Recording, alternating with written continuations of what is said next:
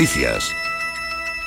Estamos en Sevilla donde un abuelo ha sido detenido por agredir sexualmente a sus dos nietas menores de edad durante meses. Además las golpeaba y amenazaba de muerte a ellas o a sus padres si contaban algo a Asunción, Asunción Escalera. La investigación ha determinado que el detenido aprovechó su superioridad respecto a las víctimas. Una de las menores llegó a manifestar su voluntad de suicidarse. Antonio Talavera, un portavoz policial. Quien las golpeaba y amenazaba de muerte con matarlas a ellas o a sus padres si contaban algo. El agresor se aprovechó en todo momento de su condición de superioridad con respecto a las víctimas, llegando incluso a manifestar una de ellas su deseo de quitarse la vida.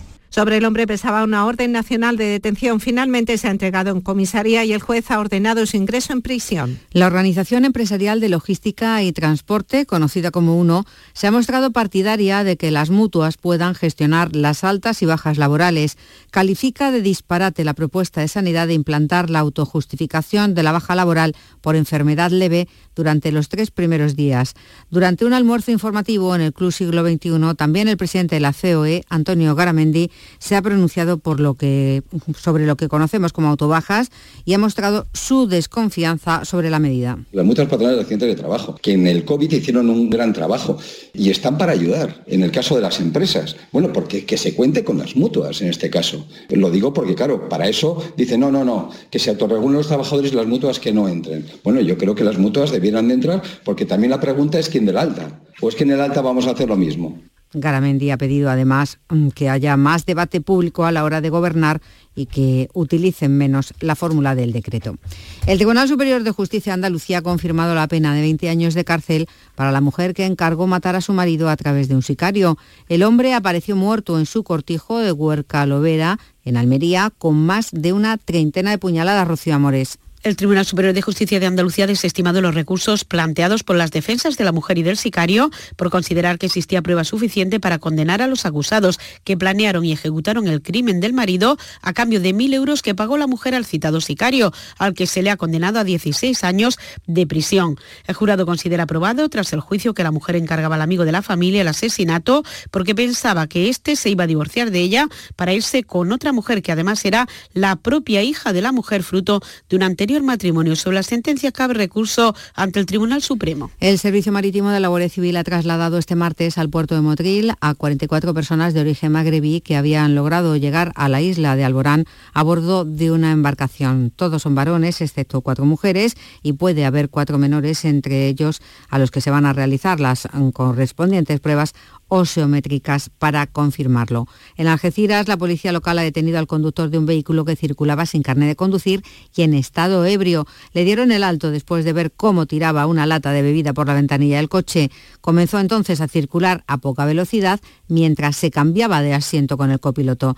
Cuando lograron que parara, fue detenido. Se trata de un joven de tan solo 20 años. Por cierto, recuerden que hay 5 kilómetros de retenciones en la A92 sentido Almería debido al accidente de un camión que ha quedado atravesado sobre la calzada. Y repasamos las temperaturas en Almería 14 grados, en Cádiz 13, en Málaga y Huelva 11, en Sevilla y Córdoba 10, en Granada y Jaén 9 grados. Andalucía son las 5 y 4 minutos de la tarde. Servicios informativos de Canal Sur Radio. Más noticias en una hora. Y también en Radio Andalucía Información y canalsur.es. Descárgate nuestra aplicación. Canal Sur Radio. La radio de Andalucía. La tarde de Canal Sur Radio con Mariló Maldonado. También en nuestra app y en canalsur.es.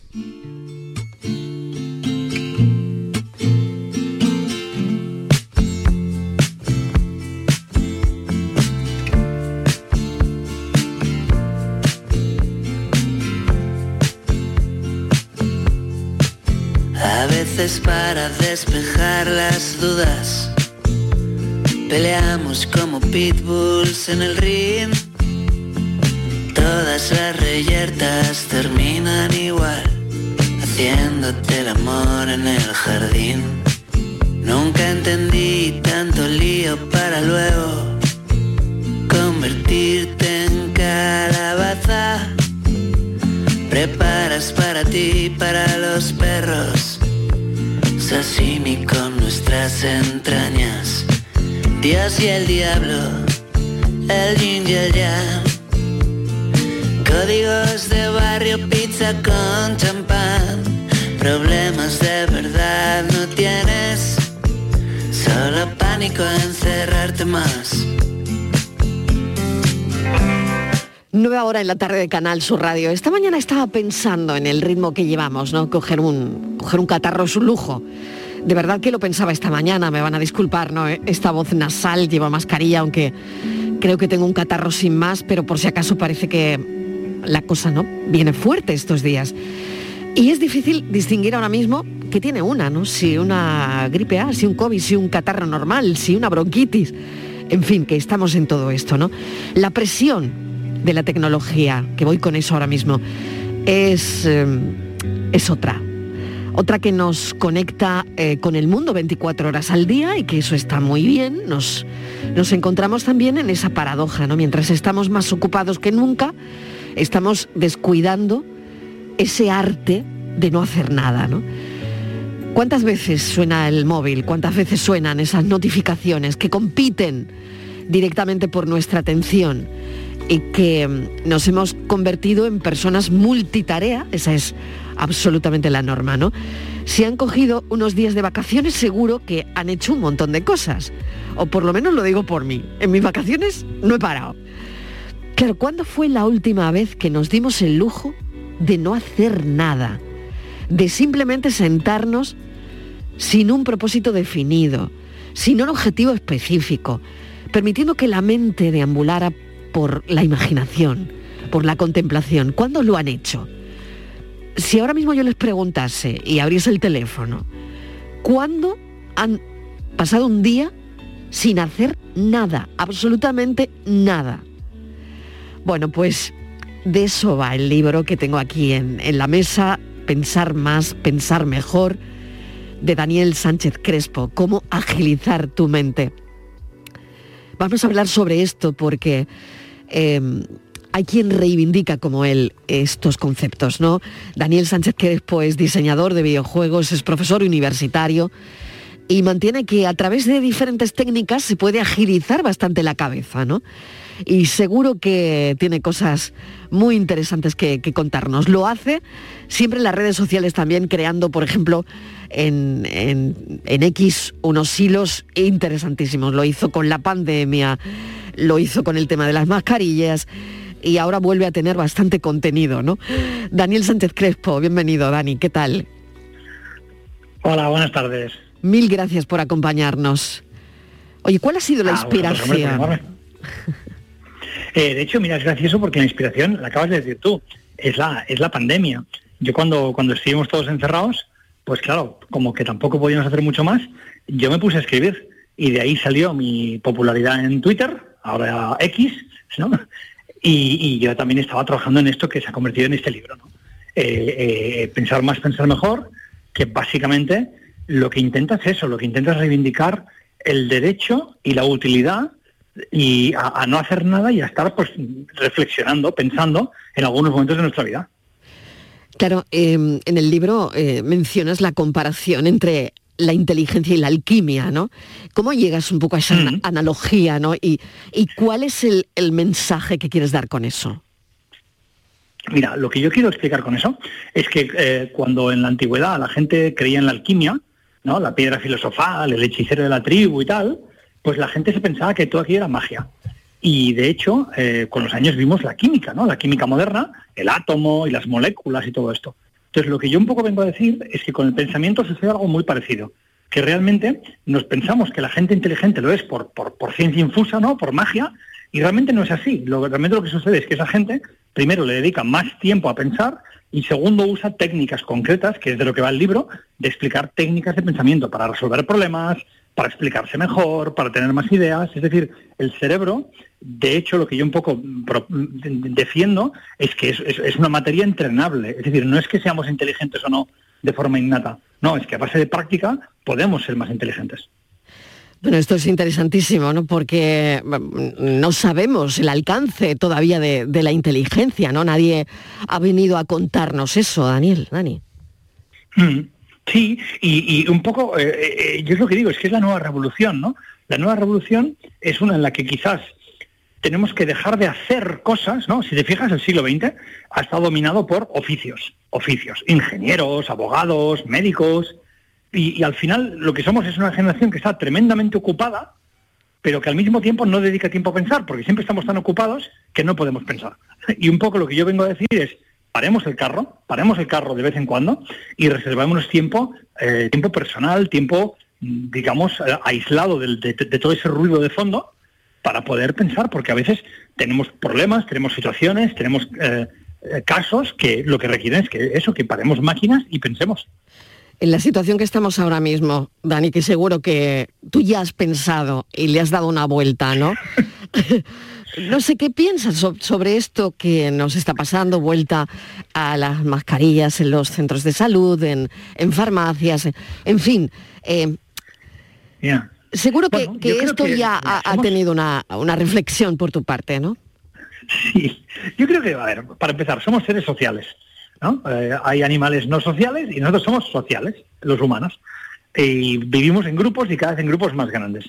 La única forma de vivir en grupo es a base de empatía y solidaridad. Es decir, lo que no podemos hacer es ir por libre. Eh, y esto es lo que ya se vio con la pandemia, ¿no? Eh, con la pandemia, creo que España, eh, con un arranque muy malo, luego lo hizo muy bien a base de que todo el mundo arrimó el, el hombro eh, a nivel de la, la vacunación, que fue espectacular, a nivel de las medidas que todos asumimos de estar todos un poquito más incómodos para en el fondo, entre todos, cargarnos esa pandemia, ¿no? Entonces, ahora, bueno, pues yo creo que ya, ya tenemos práctica, gracias a la pandemia, y oye, mira, si ahora vienen catarros y tal, bienvenidos sean, porque por suerte pilló una sociedad más preparada, que somos nosotros. Pues eh, claro, en en esto, en esto estamos, ¿no? En el libro hay un capítulo, eh, bueno, hay muchas cosas que nos interesan o que a mí me interesan particularmente, pero hay un capítulo dedicado a explicar técnicas de paseo. Técnicas Sí, de paseo. absolutamente. Que, que, no sé, a quien ahora mismo está, eh, pues, pues yo que sé, con mil cosas, ¿no? Esto le puede parecer una tontería, pero es algo, es algo claro que, que está estudiado. Sí, sí, sí. A ver, la gente se cree que estas cosas son pata de conejo y que va. Resulta que hubieron un- un- unos señores de Japón que hicieron un ensayo cogiendo el mismo grupo de gente, haciéndoles pasear entre cipreses, concretamente, y luego les hacían pasear por una ciudad. Y resulta que eh, los que habían ido a los cipreses, eh, eh, luego en un test de creatividad sacaban puntuaciones más altas. Todo esto está más estudiado que parece. Pensad una cosa, al final tener ideas nuevas es inyectarle información nueva al cerebro. Entonces, si estás mirando todo el día una pared blanca en una oficina, difícilmente vas a tener ideas buenas. Y yo dedico buena parte del libro, porque yo, claro, yo me he pasado la vida en industrias creativas, Claro. Eh, sea libros, sea videojuegos, sea series de televisión. Entonces dedico un capítulo entero a técnicas de paseo, que es la forma básica para mí de, de forma barata inyectar creatividad al cerebro, ¿no? Ya sea, pues, yo por ejemplo, parece una tontería, ¿no? Pero ah, soy un gran defensor de ir a pasear por, por supermercados. Eh, o, o mer- o mercados, mercados al aire libre. Son lugares ruidosos, son lugares con muchos colores, son lugares con mucha gente, con muchos estímulos y suelen ser lugares muy propicios para generar creatividad. Porque lo que estamos haciendo es inyectar impactos en nuestro cerebro, básicamente. Bueno, yo tengo que contar que Dani Sánchez Crespo mm, es uno de los creadores de Invisimal, que si tienen niños, bueno, pues, pues ya eh, por lo menos yo he vivido con esto, ¿no? con los Invisimals. Y mm, Sí. claro, yo no sé, ¿esto se te ocurrió en un supermercado? A ver, Eh, se me ocurría yendo por la calle conduciendo. ¿en serio? Eh, yo iba conduciendo por la calle. Sí. sí, sí. sí. Eh, es una historia que la explicaba mil veces. Yo soy miope, como tanta gente, y iba de copiloto, si no recuerdo mal. Y, y, mm, yo, mm, como que soy miope, iba sin gafas porque venía de jugar a tenis. Sí. Y vi luces de neón moverse por delante del campo visual y pensé, mira, parecen fantasmas de luz. Y, y a partir de ahí ya está, salió la idea. Fíjate, ¿no? A partir de Eh, ahí... pero vu- vuelvo a lo que decía. Eh, nuestro cerebro hay, hay que, hay que nutrirlo. Es decir, con esta vida tan ajetreada que llevamos, estamos, estamos malgastando eh, nuestro cerebro.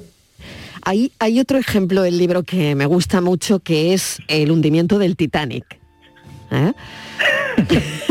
sí, en serio, me, me- Bueno. me he, de- me he detenido ahí porque eh, dices, no vamos a discutir sobre si DiCaprio cabía o no en la tabla. ¿eh? Pero, pero sí que, pero sí que te centras en por qué se hundió, recordando las 8 M's. Y, y, claro, voy a leer las 8 M's, según Dani Sánchez Crespo, del hundimiento del Titanic. Mente, máquina, material, método, medida, misión, management y mantenimiento. Todo esto falló. Sí. Bueno, normalmente sucede, y esto lo podemos ver incluso en política también, sucede mucho. Cuando hay un desastre, no hay una causa. Suelen haber muchas. Hay como la tormenta perfecta, como si dijéramos, ¿no? Entonces, en el caso del Titanic está súper estudiado, que la verdad tenía que hundirse porque estaba todo mal. Desde que los tíos que estaban de vigía no tenían prismáticos, a que el Titanic iba demasiado rápido, a que resulta que los ribetes de acero eh, eran de mala calidad y aquello reventó. Eh, a que, bueno, en fin, hay, eh, varios motivos que están todos estudiados de por qué el Titanic acabó hundiéndose, ¿no? Pero esto sería aplicable al Titanic o sería aplicable, por ejemplo, a veces cuando hay obras públicas en España y alguna sale mal y borrascan un poco y ven que no es que hay una causa negativa, no, es que hay varias.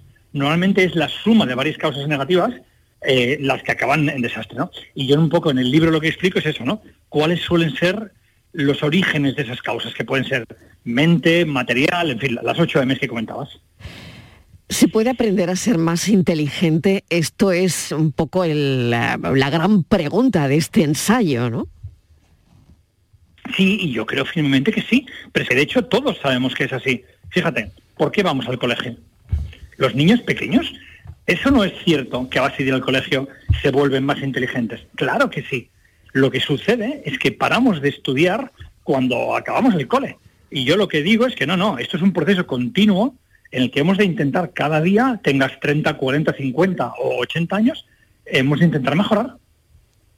Porque se puede y los resultados son objetivamente comprobables. En partes de una idea, ¿no? El hombre antiguo creía en la magia, en la alquimia, en la superstición. Mm. ¿Dónde dejamos mm. la, superstición? Eh, esa que sigue estando ahí, ¿no? Y que tiene poco que ver, o no sé si tú relacionas con la inteligencia. A ver, yo sinceramente creo que el viaje del hombre desde las cuevas es un viaje de sustitución de la superstición por conocimiento. Eh, entonces, poco a poco dejamos menos ámbito a las supersticiones porque lo sustituimos por la ciencia. Y aquí, evidentemente, al final del camino hay diferentes finales. ¿no? final, digamos, creyente, el final ateo, el final agnóstico. Eh, hay, diferentes formas de enfrentarse a las últimas preguntas, ¿no? De decir, ¿por qué estamos aquí? Eh, ¿Cuál es la causa del universo y tal, ¿no? yo ahí, desde luego, no, ya no me mojo, ¿no? Pero, lo que, pero lo que sí que es evidente es que a lo largo que la humanidad ha avanzado, la superstición cada vez pesa menos y la ciencia y la técnica cada vez pesan más. Mm. Tengo aquí a mi lado a nuestro psicólogo Borja Rodríguez, que está con nosotros todos los martes. Está escuchando con muchísima atención eh, esta conversación con Dani Sánchez Crespo. Y bueno, eh, te invito a preguntar lo que tú quieras a Dani. Adelante, Borja. Hola, Dani, ¿qué tal? Buenas tardes.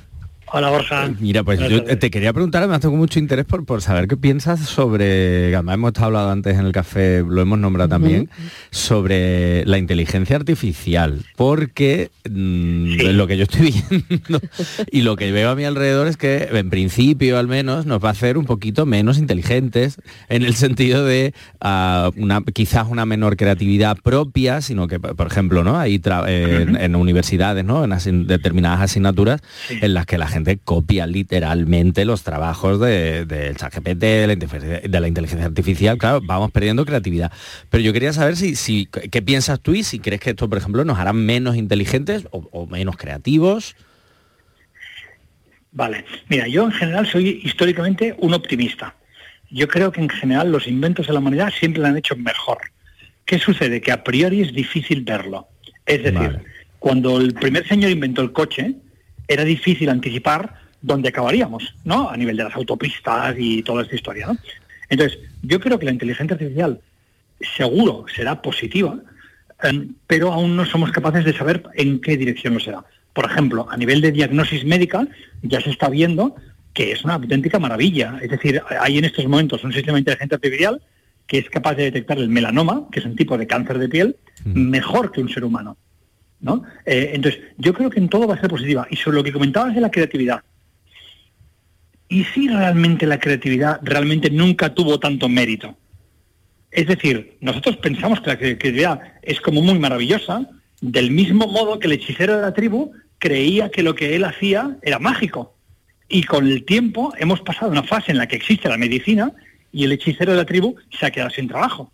Entonces, ¿y si en el futuro realmente nos damos cuenta que eso que creíamos que era tan extraordinario, que era la creatividad, oye, no, lo sustituimos por algo nuevo que aún no somos ni capaces de ver, pero que nos hace mejores como especie? ¿Ves lo que quiero decir? Es decir, yo no creo en esta idea de que la humanidad vaya hacia detrás.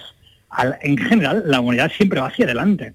Y si realmente las tareas creativas son absorbidas por una IA, seguramente lo que hará esto es liberar horas que los humanos dedicaremos a cosas todavía mejores. Pongo un ejemplo muy sencillo. Fijaos, eh, cuando empezó toda la robotización, en los años 50 y 60, la gente se pensaba que con tanta robotización todo el mundo se iría al paro. Pero tú miras una gráfica de la evolución del paro en los últimos 100 años y el paro no ha subido, el paro ha bajado. Es decir, esa idea de que la modernidad nos, nos dejará sin trabajo, empíricamente no es cierta hasta hoy. Entonces no creo que la IA cambie eso.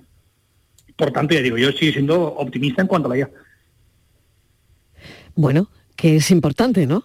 Sí, no, no, mantengamos el optimismo, porque a mí a veces me da un poquito de miedo, tengo que decirlo, Dani, lo tengo que decir que a veces me da un poquito de ¿eh?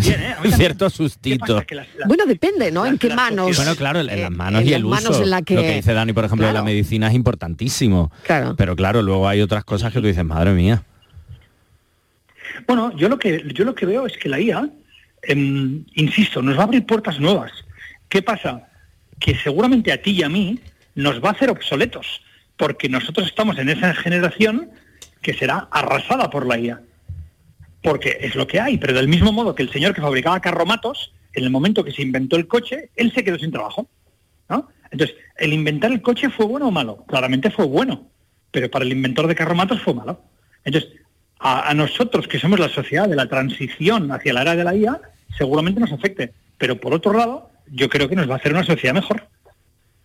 Claro, sería como un... Que, puede generar pequeños males, digamos, personales, pero grandes beneficios generales y sociales. Absolutamente. absolutamente. Fíjate, eh, los dos países más poblados de la Tierra son China y la India. ¿sí?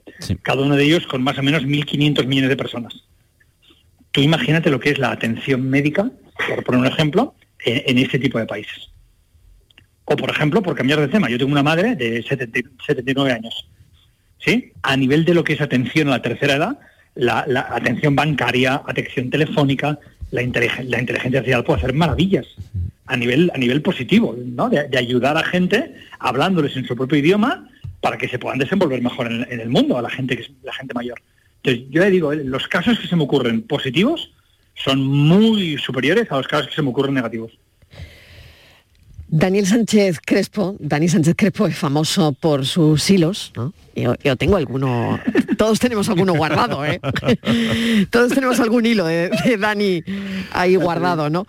A mí me ha gustado mucho uno de los últimos, que es el de los jóvenes y los móviles, ¿no?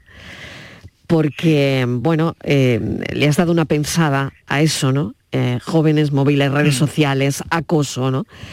Em, ¿qué, se, ¿Qué se te ocurre, Dani? ¿Qué se te ocurre?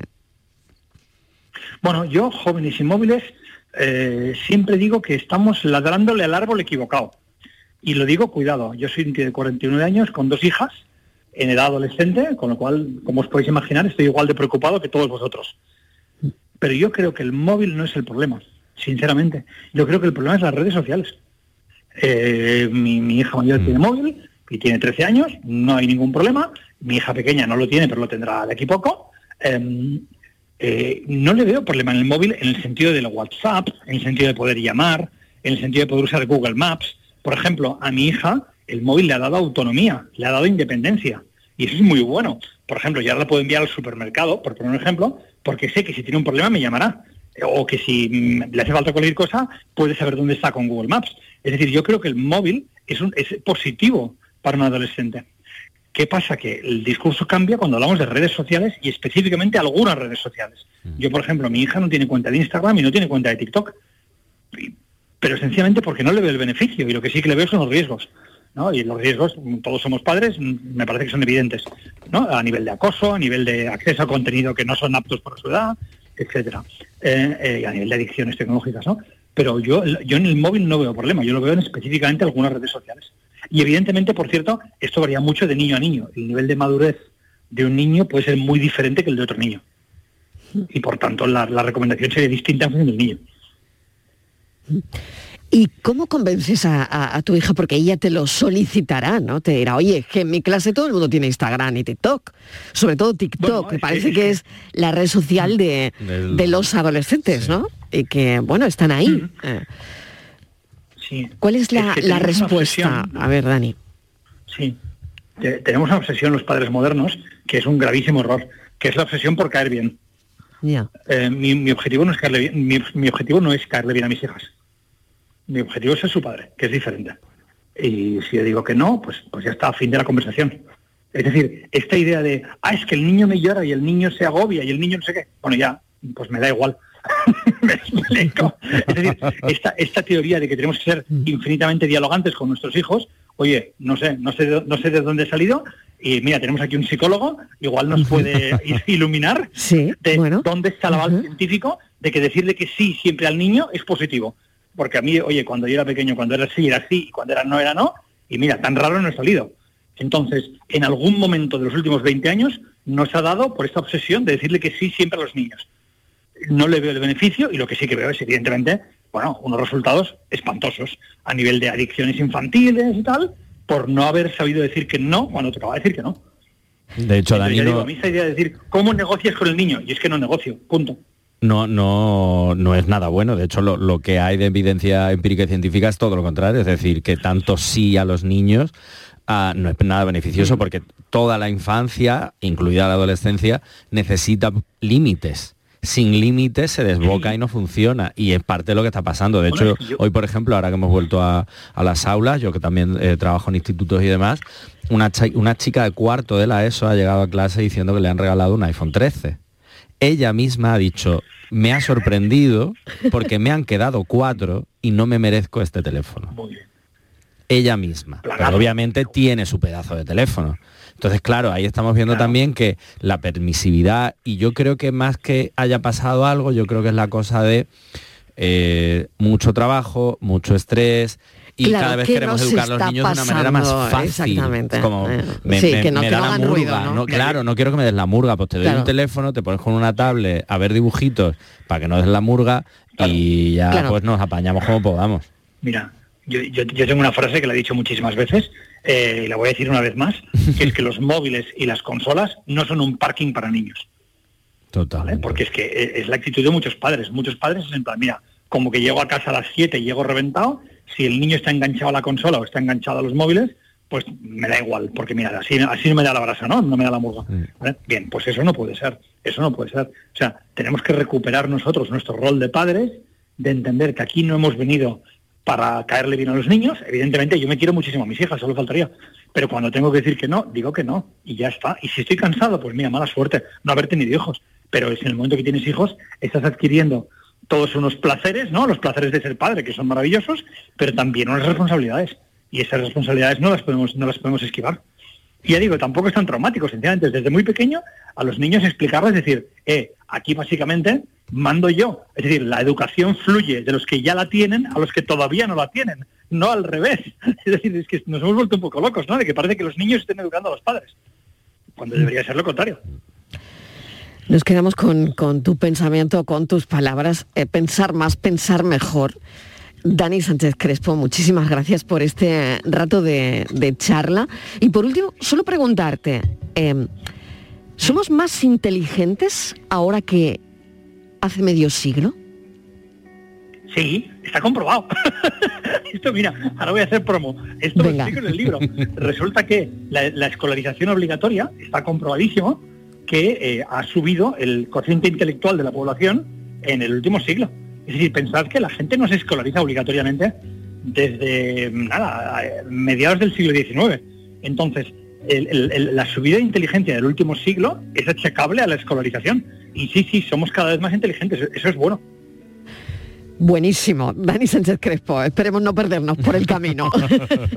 Gracias, un beso enorme. Cuídate mucho. Gracias a vosotros. Adiós.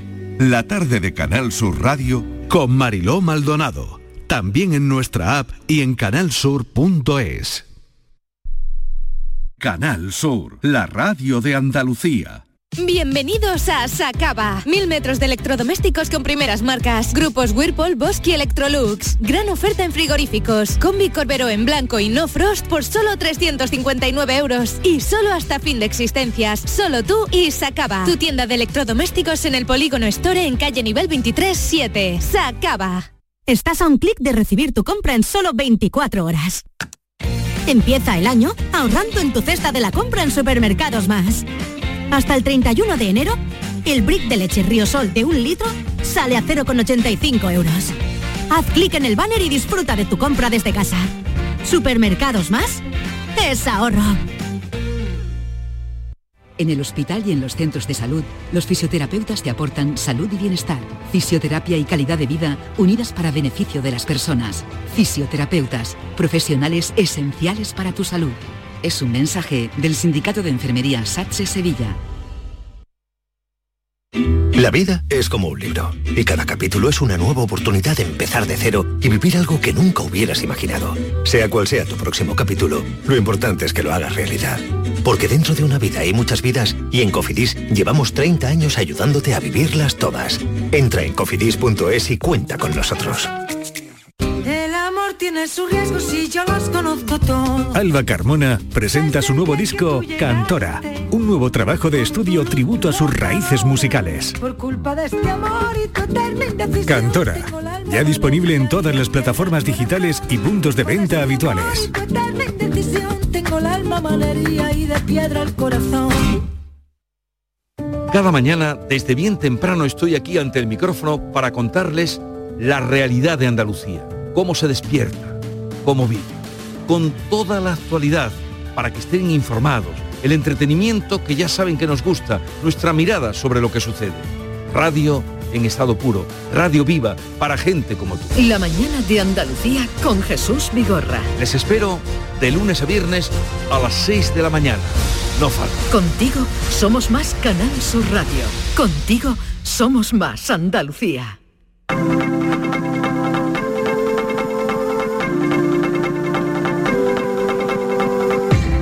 Tarde de Canal Sur Radio con Mariló Maldonado.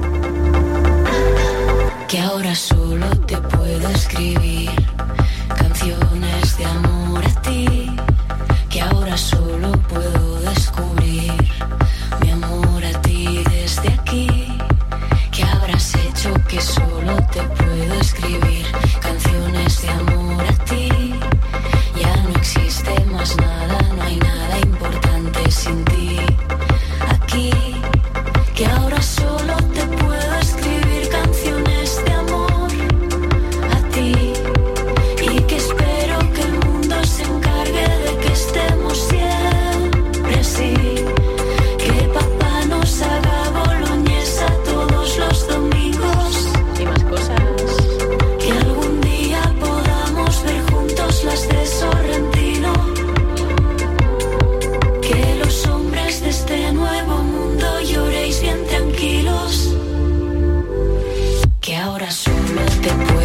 Incorporamos a esta conversación que vamos a mantener con Borja Rodríguez en la tarde del amor, que es como Mm. llamamos eh, a este espacio, donde hablamos de sexología, en fin, un Parejas, educación, parejas, eh, adolescencia, exactamente. de todo, de todo. Aquí de todo, aquí viene todo. Incorporamos a Estivaliz Martínez, que trae eh, unas noticias muy interesantes, sobre todo.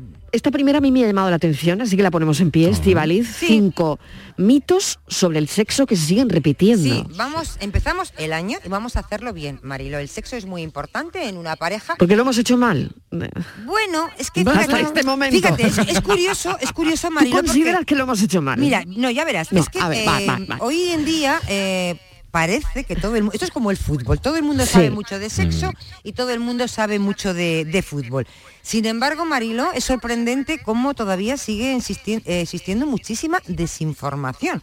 Hay una cantidad de, de mitos. Para eso que está están este ahí espacio. Y Exacto. por eso queremos Para que eso Borja, está Borja Rodríguez. nos diga, nos diga si esto es cierto, si no, si es un mito, porque ya te digo, como el fútbol sabemos mucho, pero no sabemos nada. Por ejemplo, Marilón, una de las cosas que, que queremos que Borja nos explique, las mujeres tenemos dos tipos de, de orgasmos. Pues mira, de esto hay una investigación y se habla mucho y tal. Eh, Ese es el primer mito. ese es el primer mito. Primer mito número uno. mito número, uno, mujeres tienen dos tipos de orgasmos. Entonces, ¿cuál es la historia aquí? Que mucha gente se piensa, o bueno, muchos hombres en este caso se piensan que con el hecho de introducir el pene en la vagina, pues ahí ya va a haber un orgasmo. Error. Error, error. Caballeros, Craso error. error. Porque, eh, pero, pero vamos, horrendo. Saltan todas las alarmas. Porque. Pero las eh, mujeres lo sabemos todas, ¿eh? Pero quien tiene que saber lo que son ellos todavía no se han enterado. No sé yo qué decirte Algunos, porque ¿eh? A vosotras es cierto que la sociedad en la que vivimos tampoco se educa para vuestra sexualidad Hombre, y conocer vuestro que sí cuerpo. sabemos, ¿no? Que tenemos dos tipos de orgasmos. Sí, lo que pasa es que lo que no mm, termináis de, o lo- mejor dicho, lo que no os termináis de enseñar a nivel social, sobre todo desde, desde la adolescencia, es eh, que tenéis un órgano, que porque es un órgano, no es un cacharrito, no es un botón, no es un interruptor, es un órgano dedicado única y exclusivamente al placer, que se llama clítoris. Eso es. Y el clítoris tiene... No sirve para otra cosa. No tiene otra función. Es que tenéis un órgano para el placer. escúchame, los del Es que Satisfyer dieron con la tecla, ¿eh? Claro, Satisfyer dio con la tecla, pero el problema es que el Satisfyer lo que hizo fue, vale, sí, hay un succionador en el clítoris, pero claro, tú puedes llegar a un orgasmo eh, a través de juguetería sexual, en este caso, eh, Satisfyer o cualquier otro, pero claro, tampoco es eh, únicamente con el Satisfyer o únicamente con una estimulación con el pene, sino que tú puedes llegar a un orgasmo, pues, eh, mm, pues, estupendos y maravillosos en esa estimulación del clítoris con las manos, con el mango de la ducha, con juguetería sexual, con estimulación de pezones, es decir, cuando hablamos de Has dicho con el mango de la ducha. Hay muchas chicas Ah, vale, también vale. con el mango No, de la no, ducha, con el digo- chorrito del mango de la ducha, sí. Ah. con el chorrito, porque lo importante es entender que lo- el clítoris no es, vuelvo a decir, ni un botón, ni un cacharrito, ni un interruptor. El clítoris, aparte de ser un órgano, tiene las conexiones nerviosas más largas del ser humano. Entonces, hay un órgano dedicado únicamente No sabía eso de las conexiones nerviosas. Claro, es que Ya, es ya, ya, muy no tocho esto. ¿Qué pasa? Que Es una neurona ahí.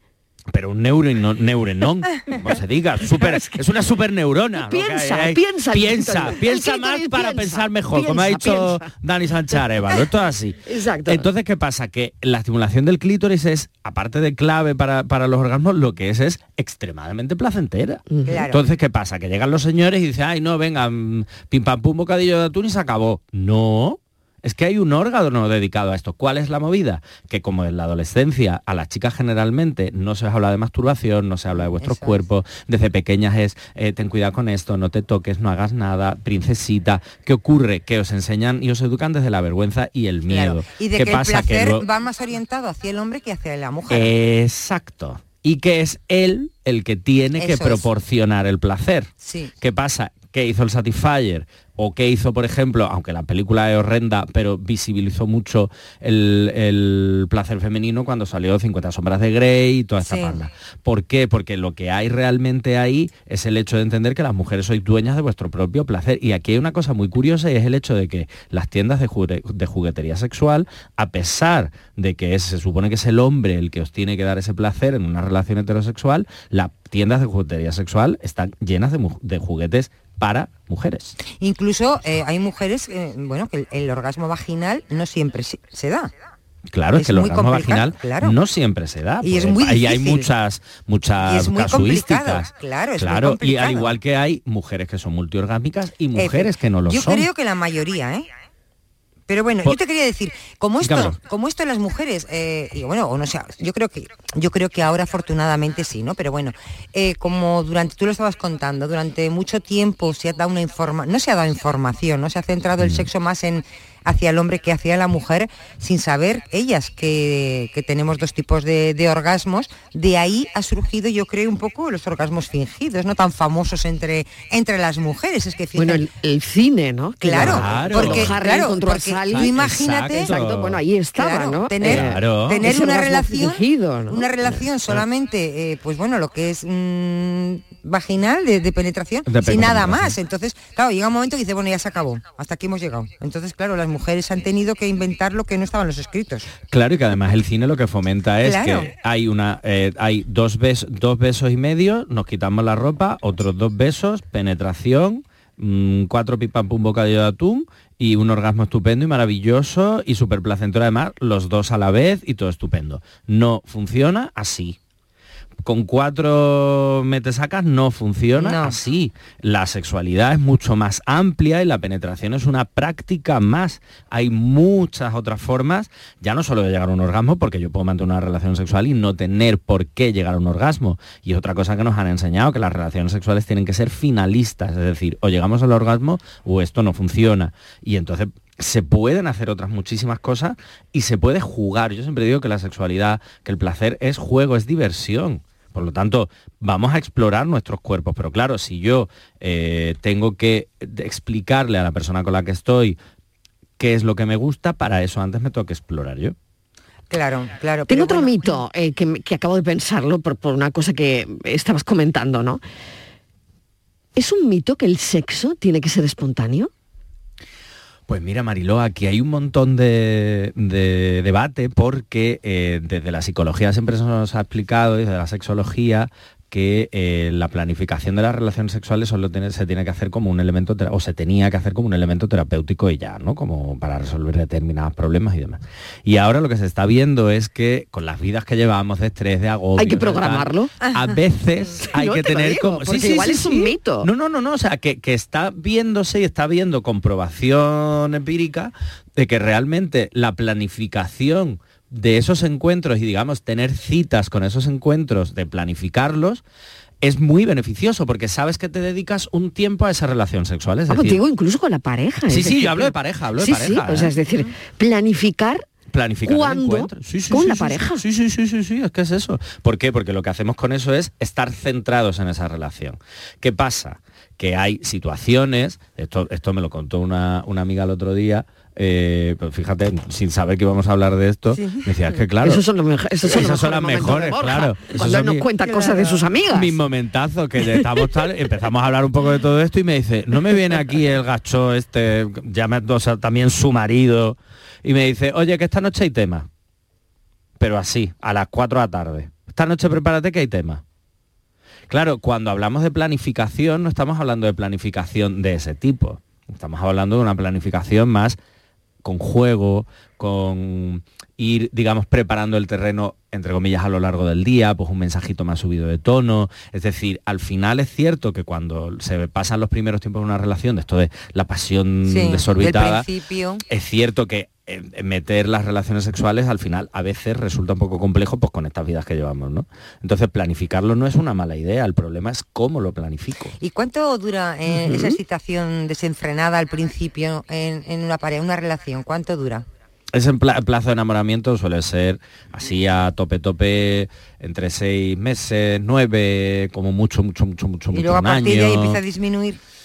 Disminuye, pero no quiere decir que vaya siempre en disminución, sino que ya a partir de ahí se producen, por cierto, como si fuese una montaña rusa de subidas y bajadas, porque es natural, porque el deseo cambia, fluctúa, se debe a un montón de factores que no podemos controlar, algunos y otros no, y que además el estrés y estas cosas, pues claro, lo- si hay hijos e hijas de por medio, es que son muchas casuísticas, entonces el deseo y, y el placer, digamos, sobre todo el deseo, hay que hacerle una llamada de vez en cuando, a veces no viene solo, hay que darle ahí como un empujoncito. Que otro venga. mito, otro mito. Estivaliz. Sí, que le iba a preguntar, y cuando se dice, es que yo me tomo dos copas y soy una máquina, soy un tigre. O una tigresa, mito. o una gata, o una mito, gata. A mitazo, pero Mito además total, te estás mito tirando total. ahí al pisto, pero de mala manera, vaya. que- Además- pero fatal, vamos, está lo- fatal. lo- lo seguro es que falle.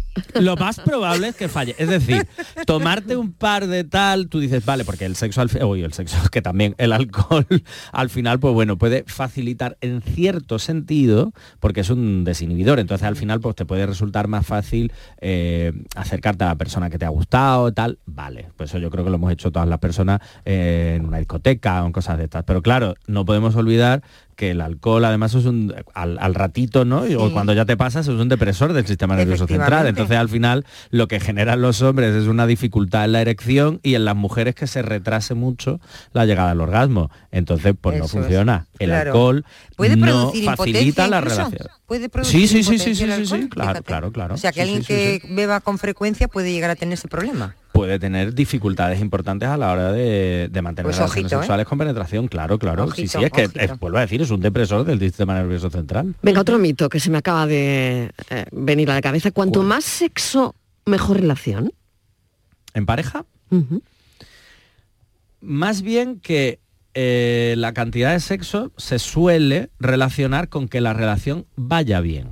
Es decir, si yo, si tú y yo pues no estamos bien, estamos todo el día a la gresca, estamos medio peleados y tal, eso puede ser un, indicador importante de que la relación mm, no, o sea, y obviamente ahí no va a haber muchas relaciones sexuales, las cosas no van a funcionar. Si ya, por ejemplo, lo que tenemos son buenas relaciones sexuales, eso generalmente sí indica que hay una buena relación de pareja. Eso cuando hay un buen deseo o cuando hay eh, ganas, obviamente, por ambas partes. Pero no quiere decir que si tenemos pocas relaciones sexuales, la relación vaya mal. Puede ser que estemos en una época de menor deseo y no pasa nada. Puede que seamos una pareja asexual, que son parejas que tienen muy poco deseo de tener relaciones sexuales en pareja. Entonces, claro, todo eso eh, como mito es cierto porque, claro, te dicen, no, si es A o B. No. Lo que estamos empezando a ver es que hay muchas alternativas que- y que aquí hay muchos matices y muchos grises diferentes. Bueno, ¿algún mito más, Más, Estíbaliz? sí, Venga. venga eh, este yo creo que tengo, me lo sepamos perfectamente, pero bueno, yo creo que Borja, pero hay gente Venga. que creo mm, posiblemente piensen que es así. Eh, que los hombres, fíjate Marilo, siempre se, se decía, ¿no? los hombres tienen más deseo sexual que las mujeres, como que nosotras el deseo era una cosa que no, que no iba con nuestro cuerpo. Y Mm. señores, señoras, sobre todo los señores, estaban ustedes equivocados. Porque eso es mentira. Men- pero muy grande. Es mentira. Mito, mito total. Eso es una construcción social. Vale. Es decir, no, es, no sería... Se me ocurre otro, ¿eh? Al hilo de este. Ahora vamos, ahora vamos Eh, con ese. Pero no sería coherente tener un órgano eh, dedicado única y exclusivamente al placer femenino y tener bajo deseo sexual.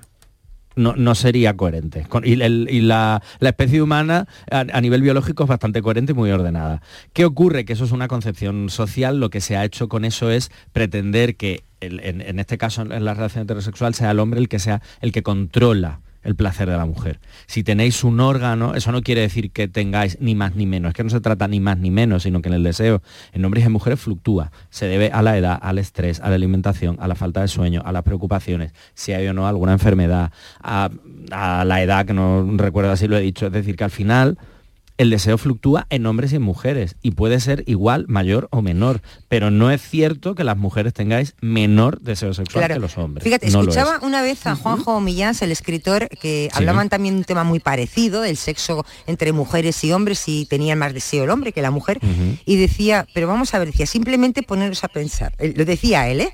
Eh, voy a contextualizar, voy a intentar. Mm, dice, fijaros, las mujeres, eh, si nos fijamos en el cuerpo de la mujer, la cantidad de zonas que tienen para sentir placer y llegar a tener orgasmos. Hablaba el pecho, el clítoris, la vagina y luego toda la piel, ¿no? Ya las Claro. partes sensuales que tú tengas, el, el cuello, los pies, bueno, cada una donde tenga más sensibilidad. Y dice, en cambio los hombres solamente tenemos uno. Dice, entonces, ¿cómo vamos a compararnos con ellas? Y encima decimos que tenemos más deseo. Uno, decimos el pene, pero ellas, fijaros todo, porque hay mujeres que pueden tener orgasmos acariciándoles el pecho. Claro, para eso tienes que tener un maestro al lado. Eh, y bueno, y tener una cierta sensibilidad, la vagina, el clítoris y luego todo lo demás, ¿no? Que todo lo demás te tendría el, el hombre igual, el cuello, los pies, Ujú. eh, yo qué sé. Las zonas erógenas. las- efectivamente. Pero decía, pero nosotros tenemos una cosa, Marilo, y eso es que Juanjo Millas habla muy claro, ¿no? Tenemos una, el pene, no tenemos más. Dice, y encima somos tan atrevidos y osados que decimos que eso, que los hombres tenemos más deseo. Que no, decía él, es imposible. No lo bueno, sé. pues vamos a, vamos a seguir con los mitos. Yo, yo tengo uno ahora que quiero eh, que me respondas. Mm, Voy a... ¿Los hombres siempre quieren sexo? No, es otra construcción Momento, social. momento, momento. A ver, a ver. Vamos a La tarde de Canal Sur Ah. con Mariló Maldonado. También en nuestra app y en canalsur.es. En cofidis.es puedes solicitar financiación 100% online y sin cambiar de banco. O llámanos al 900 84 12 15. Cofidis, cuenta con nosotros. Seguro que has oído hablar de compartir responsabilidades de forma equilibrada en la crianza de los hijos e hijas. Pero, ¿sabes qué beneficios aporta? Compartir los cuidados es salud para toda la familia. Es convivencia respetuosa, libertad de decisión, independencia y autonomía para niños y niñas. Pero también es amor, respeto, compromiso y salud, tanto física como emocional. Familias corresponsables. Cuidados compartidos. Campaña promovida conjuntamente por la Consejería de Salud y Consumo y la Consejería de Inclusión Social, Juventud, Familias e Igualdad de la Junta de Andalucía, enmarcada en el Plan Corresponsables impulsado por el Ministerio de Igualdad del Gobierno de España. La información de tu equipo. Los deportistas de los clubes que son noticia. Los entrenamientos y fichajes. Las voces de los protagonistas. El deporte local y las noticias que buscas de tu equipo están en la jugada de Canal Sur Radio. De lunes a jueves desde la una de la tarde. Contigo somos más Canal Sur Radio. Contigo somos más Andalucía. La tarde de Canal Sur Radio con Mariló Maldonado. Estamos charlando con Borja Rodríguez, nuestro sexólogo, psicólogo de cabecera, hoy sobre algunos mitos eh, de parejas sexuales. Y la última pregunta ha sido, ¿los hombres siempre quieren sexo? ¿Es mito? Es un mito enorme. Es un mito enorme. Es un mito enorme. ¿Cómo de grande? Eh, pero gigantesco, vamos, como un obelisco, Sí. porque en el fondo eh, es otra construcción social. Y de hecho eh, se ha visto, y bueno, entonces ha comentado mucho, cómo esa construcción de esa masculinidad basada mucho en, en lo erótico y en, en- en ese supuesto altísimo, o en esa suposición de tener un altísimo deseo sexual, en el fondo lo que ha hecho, y muchas veces ha servido como para dos cosas. Una, justificar los cuernos, hablando muy pronto, porque lo que ha hecho es que no, bueno, se me puso delante y claro, soy un hombre, yo no me puedo aguantar. No, mira, tú tienes una cabecita con la que pensar. Y dos, ha generado mucho malestar, porque claro, también nos genera una presión a la hora de yo, como hombre, tengo que mantener Sí, creo o tengo que, tener determinado claro, deseo. de alguna forma esto afecta a la autoestima Claro. masculina. ¿no? Claro, obviamente. Sí, sí, pero al igual que se habla... el, eh, Este de- mito, este quiero mito, decir, sí, ¿no? sí, pero y otro es el tema del tamaño del pene. Ahí va yo, ahí va claro. yo. Venga, venga, otro. Claro, ay, es ay, otro mito. El ¿no? tamaño del pene, claro. Es decisivo El tamaño para- importa. Pues parece que no, Marilo, parece que no, que claro, más es otro lo que decía, ¿no? Depende más del arte, del erotismo, la estimulación, de- depende más del trabajo de la persona.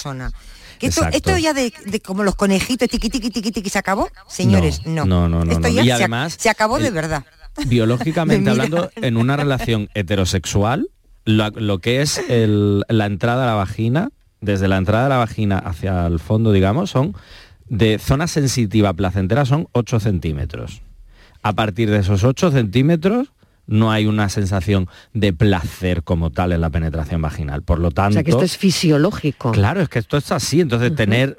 No, esto es anatomía. ¿no? Claro, tener Claro. un pene de eh, eh, 17 centímetros. No te sirve para nada.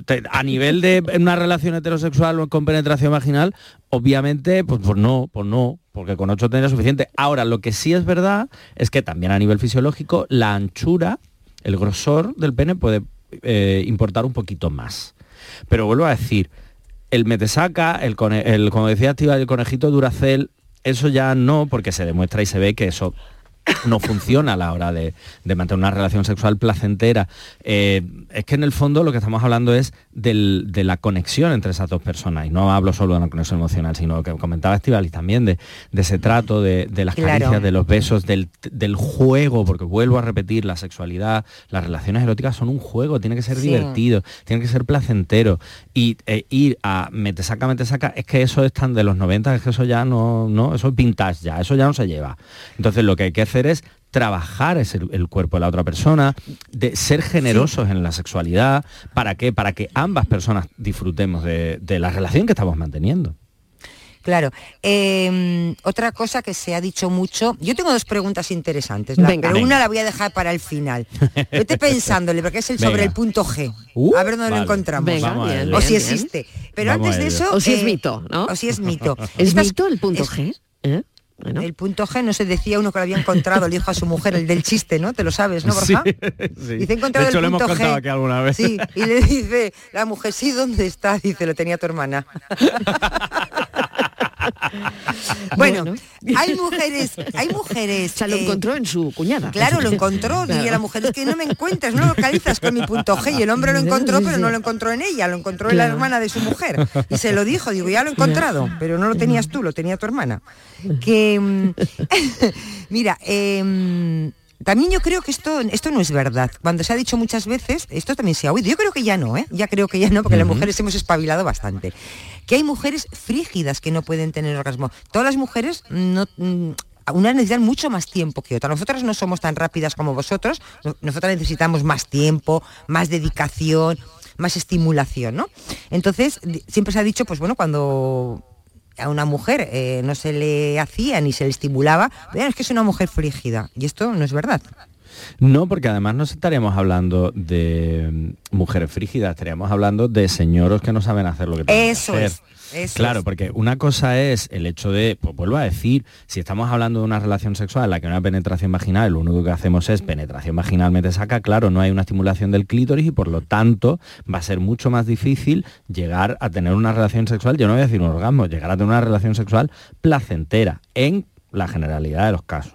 Entonces es importante entender que cuando hablamos de mujeres frígidas. Puede haber dificultades en llegar al orgasmo, puede haber dolor en la penetración, es decir, puede haber una serie de situaciones que sí se den porque a nivel fisiológico, a nivel incluso psicológico, que es lo que trabajamos en sexología, puede haber determinadas dificultades, determinados problemas. Eso es una cosa.